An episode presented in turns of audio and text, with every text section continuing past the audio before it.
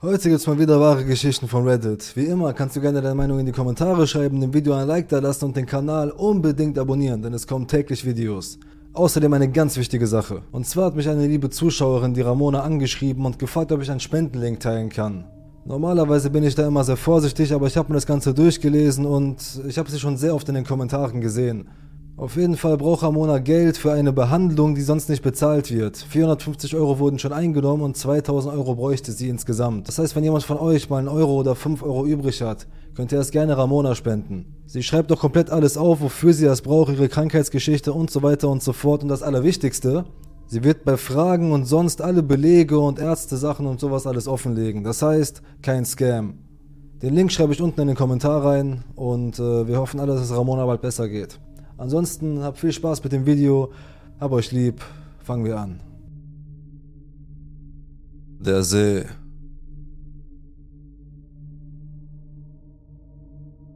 Um den Rahmen für diese Geschichte zu schaffen, müssen wir in das weit entfernte Jahr 1988 zurückgehen. Wir befinden uns in den Cascade Mountains in Oregon. Ich war zehn Jahre alt und mit mir waren meine Mutter, mein Vater, mein bester Freund und unser Golden Retriever Amber. Wir waren eine sehr naturverbundene Familie und haben schon viele Campingausflüge gemacht, aber wenn ich heute daran denke, erinnere ich mich noch immer an den Schrecken, den ich an diesem Wochenende vor so langer Zeit empfand. Nach einem kurzen Gespräch mit meinem Vater vor kurzem kam es mir irgendwie wieder in den Sinn. Er konnte mir auch ein paar Details erzählen, die ich vergessen hatte. Dieser Urlaub war wie viele andere auch. Wir packten den Kombi mit allem, was wir für eine Wanderung zu einem unserer Lieblingsseen zum Zelten brauchen würden. Was diesen Ausflug für mich noch aufregender machte, war die Tatsache, dass es mein Geburtstagswochenende war und ich mir diesen See aussuchen durfte. Nachdem wir am Ausgangspunkt der Wanderung angekommen waren und unsere Rucksäcke aufgesetzt hatten, holte mein Vater seine Pistole heraus und schnallte sie an seinen Gürtel.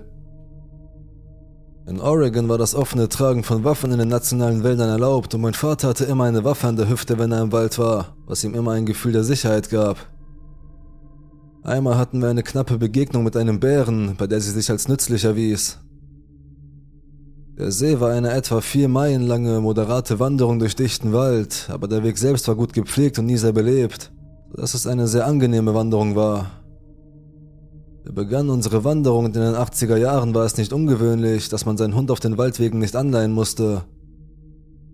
Amber war ein guter Hund und lief nie zu lange weg oder sprang Menschen an.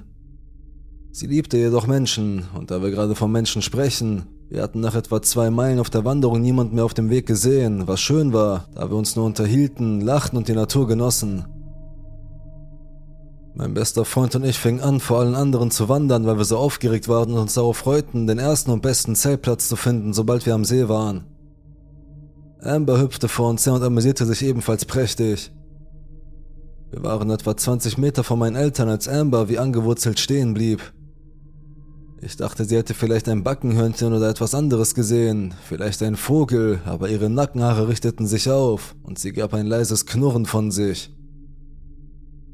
Sie knurrt sonst nie, also blieben wir stehen und ich dachte, dass vielleicht ein Bär oder ein Reh oder etwas anderes am Wegesrand war und sie es gesehen oder gehört hatte. Wir fingen sofort an rückwärts zu laufen und meine Eltern holten uns ein. Mein Vater fragte uns, was los sei und ich erzählte ihm, dass Amber auf dem Weg sei und etwas anknurrte. Er sagt uns, dass wir bei meiner Mutter bleiben sollen und er geht voraus zu der Stelle, an der Amber auf dem Pfad war. Mein Vater geht zu ihr hinauf und sieht sich um. Ich höre, wie Amber ein wenig wimmert, während sie vom Weg wegschaut. Mein Vater tröstet sie, ruft sie zurück und geht zurück zu uns. Er sagt, dass es ein Tier gewesen sein muss und dass er nichts direkt neben dem Weg oder vor uns gesehen hat. Er sagt, wir sollen ihm die Führung überlassen und wir wandern weiter. Es dauerte nicht lange, bis es vergessen war und Amber und der Rest von uns alle wieder Spaß hatten. Als wir am See ankamen, war zu meiner großen Freude niemand sonst dort am Zelten. Das Wasser war sauber und blau und der Schatten der Bäume machte die ganze Szenerie einfach perfekt. Mein Freund und ich fanden den besten Platz, um unser Zelt aufzustellen und meine Eltern folgten uns. Nachdem wir unser Lager aufgeschlagen hatten, gingen meine Eltern zum Angeln den Hügel hinunter und mein Freund und ich machten uns mit Amber auf den Weg zur anderen Seite des Sees, um Salamander zu fangen. Wir waren nur ein paar Meter gelaufen, als Amber stehen blieb und anfing zu knurren. Wir blieben stehen, sahen uns um und hörten das Rascheln von Büschen. Dann kam direkt vor uns ein Mann aus den Bäumen. Amber blieb direkt neben uns stehen und fing an, ihre Zähne zu fletschen. Er war größer als mein Vater, also mindestens 1,90, war sehr schlank, hatte aber sehr breite Schultern. Er war gut gebaut und trug eine schwarze Jeans und ein weißes Polohemd mit Halbschuhen. Ich meine, er sah überhaupt nicht aus, als wäre er gewandert oder gar für die freie Natur gekleidet gewesen. Er sah fast so aus, als käme er aus der Kirche. Der Typ stand einfach nur da, bewegte sich nicht und lächelte. Es war das unheimlichste Lächeln. Es fühlte sich an wie jemand, der dachte, so sollte ein Lächeln aussehen. Amber bellte weiter und das erregte die Aufmerksamkeit meiner Eltern, die zu uns aufschauten und uns aufforderten, zurückzukommen. Wir gehorchten und begannen zurück zu ihnen zu gehen. Mein Vater kam uns auf halbem Weg entgegen und sagte uns, wir sollten zum Campingplatz zurückgehen und er würde mit diesem Typen reden. Wir kehrten zu unserem Lager zurück und meine Mutter setzte sich zu uns. Ich konnte hören, wie mein Vater den Mann fragte, ob er Hilfe brauche oder ob er ein anderer Camper sei, der gerade ein Lager abseits des Sees aufgeschlagen hatte. Mein Vater war höflich und ruhig, aber ich konnte sehen, dass er auf der Hut war und versuchte, die Situation zu ergründen. Jetzt ist es an der Zeit zu erwähnen, dass mein Vater ein ehemaliger Soldat war und sehr einschüchternd sein kann, wenn es nötig ist. Das Gespräch geht weiter. Der Mann sagt meinem Vater, dass er nur spazieren ging und nicht beabsichtigte, uns zu belästigen. Der Mann verabschiedet sich und geht zurück in den Wald. Mein Vater geht zurück zum Camp, setzt sich hin und sagt uns, dass er denkt, der Typ sei vielleicht nur ein Yuppie-Camper und wisse nicht viel über die Natur. Aber mein Vater sagte, dass er ein komisches Gefühl bei ihm hatte und dass er ein Auge auf ihn haben würde. Amber blieb an unserer Seite und war ruhig, schaute aber immer wieder in die Richtung, in die der Typ ging. Nach einiger Zeit hatten wir ein schönes Lagerfeuer und die Sonne ging langsam unter. Wir kochten etwas zu Abend und machten anschließend S'mores. Mein Freund und ich beschlossen, in unser Zelt zu gehen, ein paar Bücher zu lesen und uns gegenseitig Gruselgeschichten zu erzählen. Amber folgte uns zum Zelt und legte sich direkt vor die Tür. Meine Eltern gingen hinunter zum See, um dort zu sitzen, ein Bier zu trinken und einfach zu entspannen. Sie waren nie weiter als 50 Meter entfernt. Nicht lange nachdem meine Eltern weggegangen waren, hörte ich Amber knurren, dann hörten wir Schritte, die aus dem Wald hinter unserem Zelt kamen. Mein Freund und ich schalteten die Taschenlampe aus und lauschten leise. Die Schritte bleiben am Waldrand stehen. Dann hören wir schweres Atmen und ein grunzendes Geräusch. Amber fängt an zu bellen und dann hören wir, wie sich die Schritte in den Wald zurückziehen. Amber wimmert ein wenig und dann höre ich, wie meine Eltern zum Lager zurückkehren. Ich gehe hinaus und erzähle ihm, was passiert ist. Mein Vater sagt, dass er Amber bellen gehört hat und dass sie deshalb zurückgekommen sind. Ich frage meinen Vater, was wir tun sollten. Was hier los war und ob dieser seltsame Kerl derjenige war, der hier herumschleicht. Er sagt mir, dass wir morgen früh sehen werden, ob wir das Lager weiterziehen, da wir noch drei Tage auf der Reise haben und nichts passiert ist, was einen Aufbruch rechtfertigen würde. Aber er sagt, dass wir nach Gefühl vorgehen und einfach ein bisschen wachsamer sein werden. Und wenn sich etwas ändert, werden wir entscheiden, was wir als nächstes tun. Er sagt uns, wir sollen versuchen, etwas zu schlafen und wir gehen alle ins Bett. Am nächsten Morgen stehen wir auf und frühstücken. Nach dem Frühstück gehen wir zum See hinunter, um zu angeln. Es war ein wunderschöner Tag und wir hatten so viel Spaß, dass die Ereignisse des Vortages fast vergessen waren. Um die Mittagszeit beschlossen wir, eine kurze Wanderung zu dem Wasserfall zu machen, der sich oberhalb des Sees befindet. Wir waren nur etwa eine Stunde weg und als wir zurückkamen, fanden wir unsere Zelte geöffnet und unsere Schlafsäcke auf dem Boden verteilt. Mein Vater sagt uns, wir sollen bei Mama bleiben und er geht nachsehen. Er kommt zurück und sagt, dass nichts fehlt, aber es war kein Tier, das das getan hat. Er sagt, wir sollten das Lager abbrechen, zurück zum Auto wandern und uns einen anderen Platz für die nächsten Tage suchen. Ich konnte sehen, dass mein Vater uns nicht erschrecken wollte, aber ich hörte die Dringlichkeit in seiner Stimme. Ich war sehr enttäuscht, aber wenn das bedeutete, dass wir den Rest der Reise genießen konnten, ohne uns Sorgen machen zu müssen, dass uns irgendein Widerling in die Quere kam, dann war es das wert. Wir brachen das Lager ab und machten uns auf den Rückweg. Dad war in Führung und wir waren doppelt so schnell und schafften es in Rekordzeit zurück zum Auto. Als wir zum Auto gehen, sehen wir, dass einer unserer Reifen platt ist. Keine große Sache, wir hatten immer einen Ersatzreifen dabei. Aber als mein Vater sich bückte, um den Reifen zu entfernen, fluchte er. Er war nicht nur platt, sondern jemand hatte den Reifen aufgeschlitzt. Papa wechselte den Reifen, wir warfen alles ins Auto und er wollte den Wagen anlassen, aber er sprang nicht an. Er flucht erneut, steigt aus dem Auto und öffnet die Motorhaube. Es stellt sich heraus, dass jemand unsere Zündkerzenkabel geklaut hat. Alte Autos wie dieser Chevy hatten keine interne Motorhaubenentriegelung, man konnte die Haube einfach von außen öffnen. Papa schlägt die Motorhaube zu, sagt ein paar sehr bunte Worte und tritt ein paar Steine. Wir saßen fest und niemand sonst war hier, wir waren gestrandet.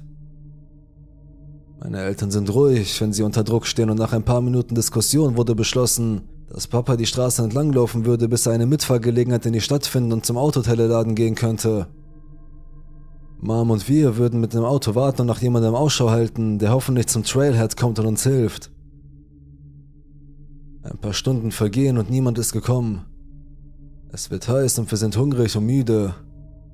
Meine Mutter macht uns etwas zu essen und wir setzen uns unter einem Baum, um uns abzukühlen. Amber ist an unserer Seite und war ganz ruhig, aber dann hören wir eine Stimme. Amber springt auf und beginnt zu wimmern. Der unheimliche Typ von gestern kommt den Weg herunter und fragt meine Mutter, ob wir Hilfe brauchen. Meine Mutter sagt ihm, dass es uns gut geht, dass alles in Ordnung ist und dass mein Vater bald zurück sein wird. Dieser Widerling erzählte dann, dass sein Camp in der Nähe ist und er auf der alten Feuerstraße in der Nähe des Sees geparkt hat und fragt uns, ob wir zu seinem Camp zurückkommen und warten wollen, bis mein Vater zurückkommt. Mama verneint streng und sagt, dass wir einfach hier warten werden und bedankt sich trotzdem. Das gefällt ihm nicht. Er sagt meiner Mutter, dass es hier draußen für eine hübsche Frau und zwei junge Kinder nicht sicher ist.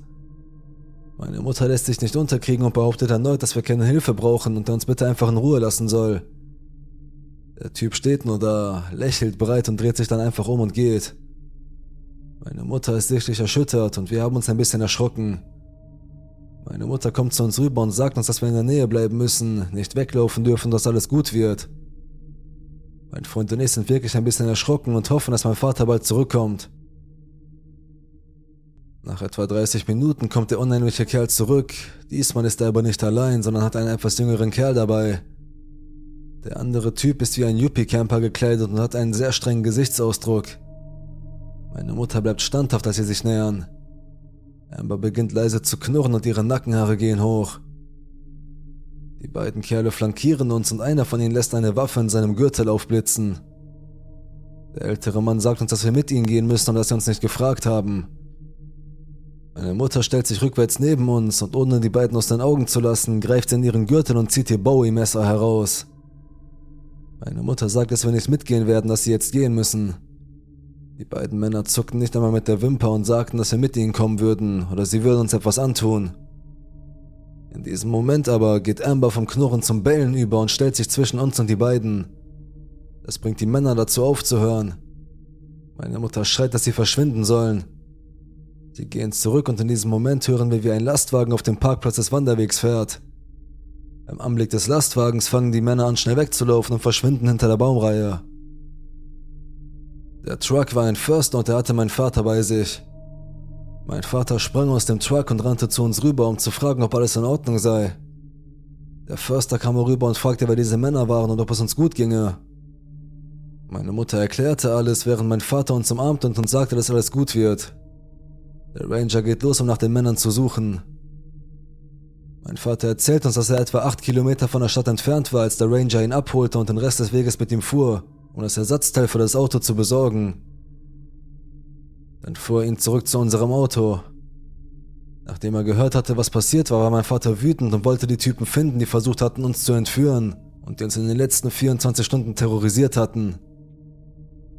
Der Ranger kam zurück und erzählte uns, dass er sie fast eingeholt hatte, aber sie fuhren in ihrem Truck mit einem Wohnmobil im Schlepptau davon. Sie hatten hinter einer kleinen Anhöhe hinter dem See auf einer alten Holzfällerstraße geparkt. Er konnte das Kennzeichen nicht ermitteln, gab aber über Funk eine Beschreibung der Männer, ihres Lastwagens und ihres Wohnmobils an das örtliche Sheriffbüro weiter. Er nahm auch unsere Informationen auf und sagte, er würde sie an sie weitergeben. Er wartete mit uns, bis Dad das Auto repariert hatte und wir abreisen konnten. Wir beschlossen nicht weiter zu campen und stattdessen ein paar Stunden zu fahren, um die letzten beiden Tage unserer Reise am Strand zu verbringen und in einem Hotel zu übernachten. Ein paar Tage später rief ein Deputy meinen Vater an und sagte ihm, dass sie die Männer nie gefunden hätten. Er sagte, dass es sich höchstwahrscheinlich um ein Gelegenheitsverbrechen handelte, nachdem er eine Frau mit zwei Mädchen im Schlepptau gesehen hatte. Er war sich sicher, dass sie uns vom Weg aus beobachtet hatten und sich an unserem Lager zu schaffen gemacht hatten, um zu beurteilen, wie mein Vater reagieren würde. Weil mein Vater eine zu große Bedrohung darstellte, sabotierten sie unser Auto in der Hoffnung, uns in eine Lage zu bringen, in der wir verwundbar waren. Er sagte, sie würden sich bei uns in Verbindung setzen, wenn sie etwas anderes herausfinden, aber laut meinem Vater kam nie etwas dabei heraus. Jahre später versuchte ich einige Nachforschungen über Verbrechen in diesem Gebiet von Oregon während der 80er Jahre anzustellen, die etwas Ähnliches wie wir erlebt haben könnten. Alles, was ich finden konnte, waren ein paar Berichte über ausgeraubte Camper und ein paar Autoaufbrüche. Es gab einen Fall, in dem eine junge Frau und ihr Hund aus einem Gebiet in der Nähe verschwanden, aber es wurde nie geklärt, was ihr zugestoßen war, oder ob es etwas Schlimmes war oder sie einfach weggelaufen war.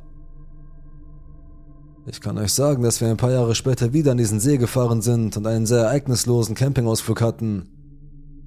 Es war schön zurückzukehren und etwas Freude an einem Ort zu finden, der mir besonders am Herzen lag. Ich hoffe wirklich, dass diese unheimlichen Typen nie jemandem etwas zuleide getan haben und vielleicht wegen anderer Verbrechen gefasst wurden. Ich werde es aber nie erfahren. Ich hoffe nur, dass ich nie wieder in eine solche Situation gerate. Ich kann sagen, dass es uns geholfen hat, einen Hund bei uns zu haben, Sie war der Held und hielt uns wachsam. Amber wurde zwölf Jahre alt und starb mit ihren Lieblingsmenschen um sie herum. Denkt daran, sicher zu bleiben, wachsam zu bleiben und es schadet nie, einen süßen, mutigen Hund bei sich zu haben.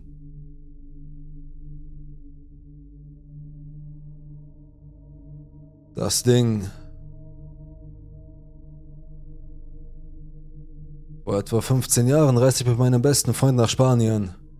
Damals waren wir beide um die 20 und lebten das sorglose Leben eines jungen Erwachsenen. Einfach zwei Jungs, die eine tolle Zeit hatten. Wir waren in einem warmen Land ohne einen sorgfältig ausgearbeiteten Reiseplan. Wir lebten einfach im Moment und taten, worauf wir Lust hatten. Mein Freund, der ursprünglich aus Spanien stammte, hatte dort immer noch Familie, was die einmonatige Reise sehr erschwinglich machte, da sie uns eine kostenlose Unterkunft, ein Dach über dem Kopf, ein funktionierendes Bad mit frischen Duschen und drei Mahlzeiten am Tag anboten, wenn wir wollten. Sie gaben uns auch einen Ersatzschlüssel, damit wir kommen und gehen konnten, wie wir wollten. Tagsüber gingen wir oft schwimmen, um uns so gut wie möglich abzukühlen, und abends erkundeten wir oft die Stadt, gingen etwas trinken oder in einen Club. An einem bestimmten Tag, etwas gegen Ende unseres einmonatigen Aufenthalts, nahm uns der Vater unserer Gastfamilie, der Onkel meines Freundes, zu einem Angelausflug mit. Wir hatten viel Spaß auf dem Meer, auch wenn der Ausflug abgebrochen wurde, weil wir ein bisschen zu viel Bier getrunken hatten. Die brennende Sommersonne, zu viele Biere und das unruhige Gefühl, auf dem offenen Meer zu sein, führten bei meinem Freund und mir zu einem schlimmen Fall von Seekrankheit. Sein Onkel fand das allerdings sehr lustig. Nachdem wir uns am Nachmittag ausgeruht hatten, oder wie sie es nannten, Siesta, und ein sehr reichhaltiges Abendessen zu uns genommen hatten, beschlossen wir wieder an den Strand zu gehen. Wir nahmen ein paar kalte Biere mit, aber nicht viele, da wir uns noch ein bisschen groggy fühlten. Es war eine wunderschöne Nacht, offener Himmel, keine Wolken, wenig bis gar keine Lichtverschmutzung, was die funkelnden Sterne sehr sichtbar und präsent machte. Wir waren im Urlaub, wir waren jung, es war eine laue, aber angenehme Sommernacht mit einer leichten Brise und einem sternklaren Himmel. Der perfekte Moment, um über den Sinn des Lebens zu sprechen. Darüber, was wir eines Tages erreichen wollten, darüber, was es wert war und was nicht. Ob es da draußen noch anderes intelligentes Leben gibt, ob wir noch tausend Jahre leben würden oder nicht. Das Plätschern der Wellen gegen den Sand des Strandes und die Felsen war sehr beruhigend und lullte uns in einen meditativen Zustand ein. Nur dieser Moment an diesem Ort schien zu existieren. Es gab keine Außenwelt, kein Leben mit Verantwortung, keine Verpflichtungen, keine Erwartungen, keine harte Arbeit, um etwas zu erreichen. In diesem Moment merkten wir, dass etwas nicht stimmte, das Rauschen des Meeres gegen den Sand des Strandes klang anders, härter, als ob sich etwas darin bewegte. Unter den Wellen begann sich eine vage Form zu bilden. Als es sich dem Ufer näherte, nahm es die Form eines Hundes an. Wir sahen uns beide an und bemerkten, dass wir etwa eine Minute lang den Atem angehalten hatten, bis der Hund vom Meer zum Ufer gekrochen war. Die Spannung löste sich, weil wir beide in Gelächter ausbrachen, weil wir uns so leicht von etwas so Unschuldigem hatten erschrecken lassen. Doch dann stellte mein Freund die Frage, die die gerade erst wiedergewonnene gute Laune im Nu verpuffen ließ. Wo kommt denn der Hund her? Es ist doch niemand in der Nähe und wir haben nie einen Hund ins Meer gehen sehen. Er ist doch nicht herumgeschwommen, er kam einfach aus dem Wasser. Jetzt, wo er es so formuliert hatte, kam es mir ziemlich merkwürdig vor. Und in der Tat schien dieser Hund ziemlich groß zu sein für jeden existierenden Hund, den ich je gesehen hatte. Wie er den Strand entlang kroch, nur vom ersten Viertelmond beleuchtet, sah er so groß wie ein kleines Pferd aus, aber in der Form eines Hundes oder Wolfes mit verfilztem Fell. Es hatte sehr ausgeprägte, knöcherne Gelenke in den Knien und Ellbogen und ging etwas unbeholfen.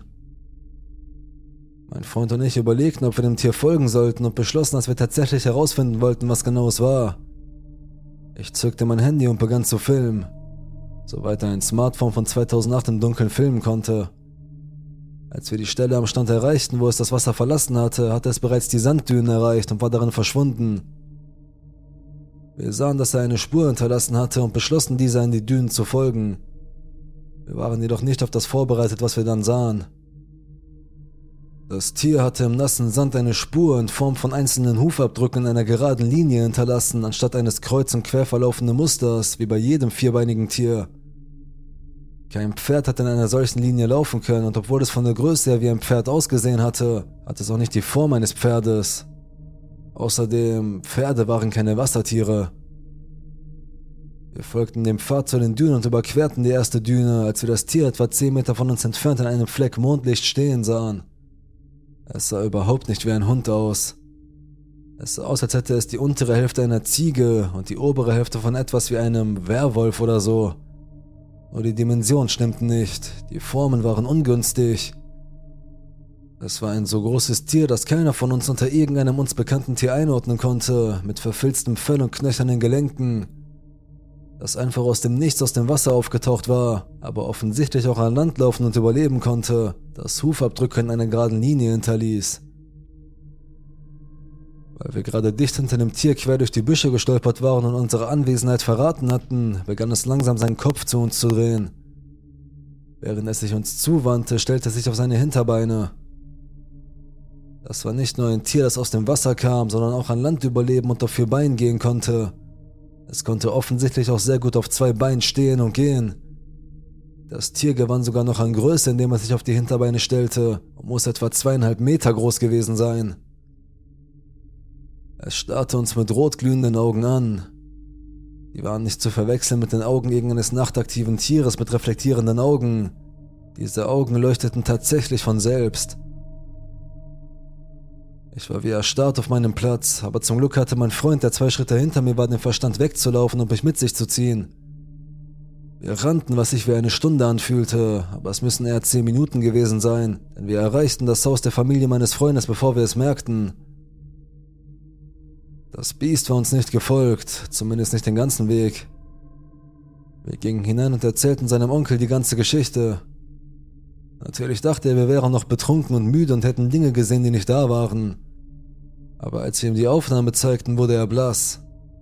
Er nahm eine Schaufel. Ein Gewehr wäre gegen ein solches Ungeheuer beeindruckender gewesen.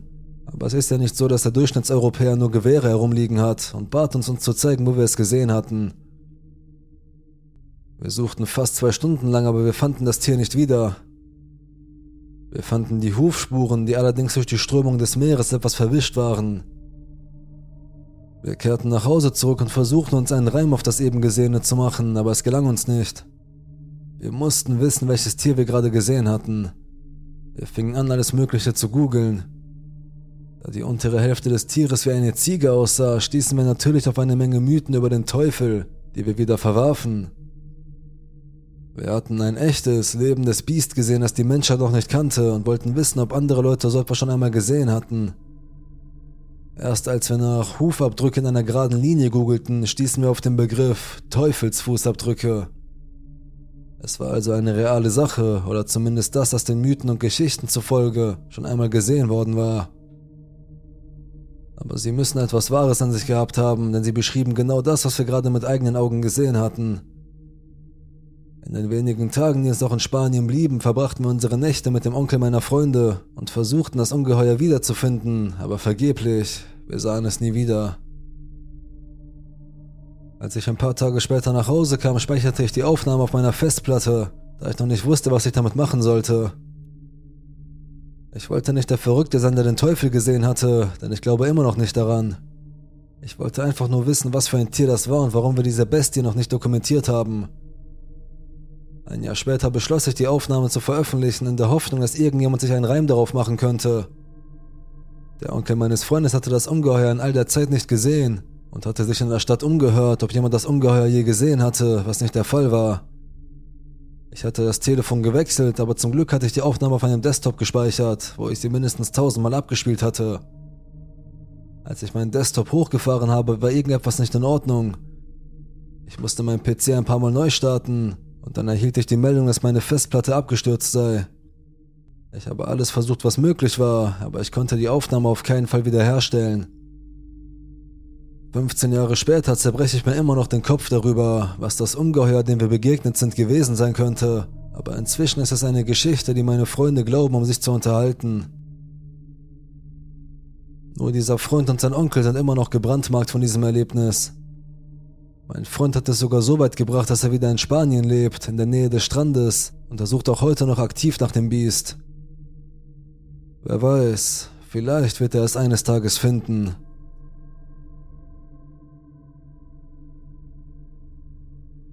Der Spiegel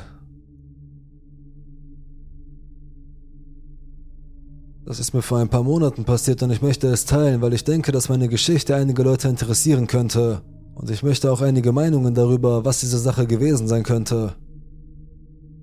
Meine Freundin wurde in Frankreich geboren und ihre Familie väterlicherseits ist so etwas wie die 17. in der Thronfolge oder so.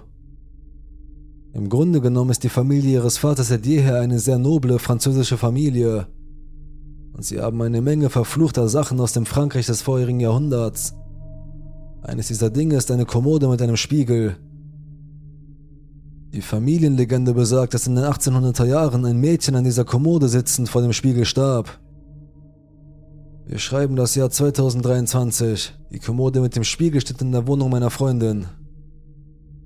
Eines Nachts hatten wir eine Party und nachdem alle gegen 2 Uhr morgens gegangen waren, schlief sie auf ihrem Bett ein und ich versuchte auf ihrer Couch einzuschlafen.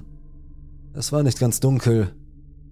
Ich fühlte mich sicher, aber aus irgendeinem Grund wurde ich das Gefühl nicht los, dass mich jemand beobachtete. Ich versuchte es zu ignorieren und einfach einzuschlafen. Ich schloss meine Augen und wurde langsam müde. Nach ein paar Augenblicken, in denen ich versuchte einzuschlafen, hatte ich ein schreckliches Gefühl im Bauch, dass etwas nicht stimmte. Ich spürte eine Präsenz, die neben der Couch stand. Ich weiß nicht, wie ich dieses Gefühl beschreiben soll. Ich wusste nur, dass da etwas war. Ich schloss meine Augen fester und hoffte, dass ich vielleicht nur paranoid war. Und dann berührte etwas meinen Fuß. Etwas berührte buchstäblich meinen Fuß. Ich spürte einen Druck auf der Couch direkt neben meinem Fuß und die Decke berührte meinen Fuß auf eine Weise, die nur vermuten ließ, dass etwas gegen die Decke direkt daneben geschlagen oder gestoßen hatte. Es fühlte sich an, als wollte jemand nach meinen Füßen greifen, bekam aber Angst und wich in letzter Sekunde zurück. Es war kein Luftzug oder so, sondern fühlte sich sehr menschlich und sehr fest an. Meine Augen schnappten auf und ich wachte plötzlich auf. Mit dem Bruchteil einer Sekunde konnte ich immer noch den Druck um meinen Fuß herumspüren, also weiß ich, dass es ein echtes Gefühl war, das ich empfand und nicht nur eine seltsame Traumsache. Außerdem war ich gar nicht eingeschlafen, sondern lag nur mit geschlossenen Augen da. Ich dachte, meine Freundin hätte es vielleicht geschafft, aus dem Bett aufzustehen und so leise an mir vorbeizugehen, dass ich es nicht bemerkt hatte. Doch dann drehte ich meinen Kopf in Richtung meiner Füße und sah dort einen humanoiden Schatten stehen. Genau da, über mir. So klar wie der Tag. Wie gesagt, es war nicht ganz dunkel in dem Raum, aber dieses Ding war es. Als ich es sah, gefror mir das Blut in den Adern und ich bekam dieses Gefühl, das mir sagte, raus hier. Ich blinzelte, sah weg und als ich zurückblickte, war es weg. Ich drehte mich um, um zu sehen, ob meine Freundin aus dem Bett aufgestanden war, aber sie schlief fest. Ich schaltete mein Handy an und nutzte das Licht des Bildschirms, um ein wenig nachzusehen. Um meinen Fuß herum lag nichts auf der Couch. Es gab nichts im Zimmer, was auch nur annähernd wie eine menschliche Silhouette aussah. Was war also dieser Schatten? Mein Instinkt sagte mir, dass ich gehen sollte, also schnappte ich meine Tasche, schlüpfte meine Schuhe und ging. Irgendwie fühlte ich mich sicherer, wenn ich um halb drei morgens durch New York lief, als in der Wohnung meiner Freundin. Was glaubt ihr, was dieses Ding war? Ich habe das Gefühl, dass es irgendwie mit der Kommode und dem Spiegel zusammenhängt. Aber das Wesen hatte eine so dunkle Energie, dass ich das Gefühl hatte, es könnte nicht der Geist sein, der angeblich mit der Kommode verbunden ist. Wenn also jemand von euch eine Idee hat, würde ich mich freuen, sie zu hören.